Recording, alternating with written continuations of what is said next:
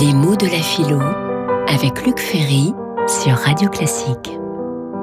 Je voudrais maintenant détailler, rentrer euh, dans la philosophie de ces mouvements euh, écologistes et en commençant par la philosophie romantique et par euh, les fameuses lois nazies des années 30 qui en sont l'héritage direct. Le romantisme, comme vous le savez, c'est pas simplement un mouvement sentimentaliste, c'est aussi une réaction contre les Lumières et notamment contre les Lumières françaises en Allemagne.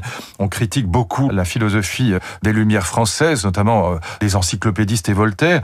Et donc cette réaction contre la modernité incarnée par l'idéal des Lumières, l'idéal républicain, démocratique, individualiste, rationaliste. Eh bien, ce mouvement romantique est une réaction qui veut, justement, au sens propre du terme, revenir en arrière, vers un, passé perdu. Et cette euh, tradition romantique, elle va s'incarner finalement dans les années 30 dans trois grandes lois que j'ai en partie traduites dans, dans mon livre, Le Nouvel Ordre écologique. Les lois euh, qui sont pilotées par Hitler lui-même, qu'il demande à ses ministres et à ses conseillers de mettre en œuvre.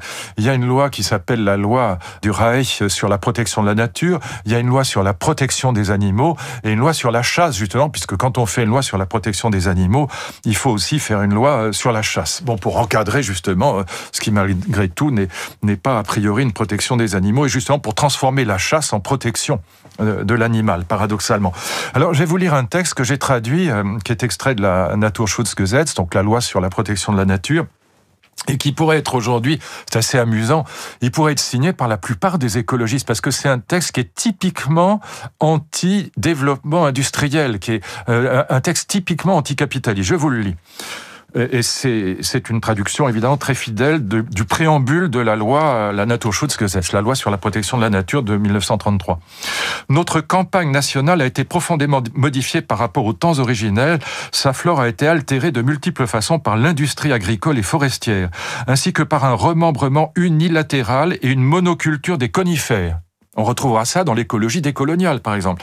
En même temps que son habitat naturel se réduisait, une faune diversifiée qui vivifiait les forêts et les champs s'est amenuisée. Cette évolution était souvent due à des nécessités économiques. Aujourd'hui, une conscience claire s'est faite jour des dommages intellectuels mais aussi économiques d'un tel bouleversement de la campagne. Avant, on ne pouvait doter qu'avec des demi-mesures les lieux de protection des monuments naturels, nés au tournant du siècle, parce que les conditions politiques et intellectuelles essentielles faisaient défaut. Seule la métamorphose de l'homme allemand devait créer les préconditions d'une protection efficace de la nature. Le gouvernement allemand du Reich considère comme son devoir de garantir à nos compatriotes, même les plus pauvres, leur part de la beauté naturelle allemande.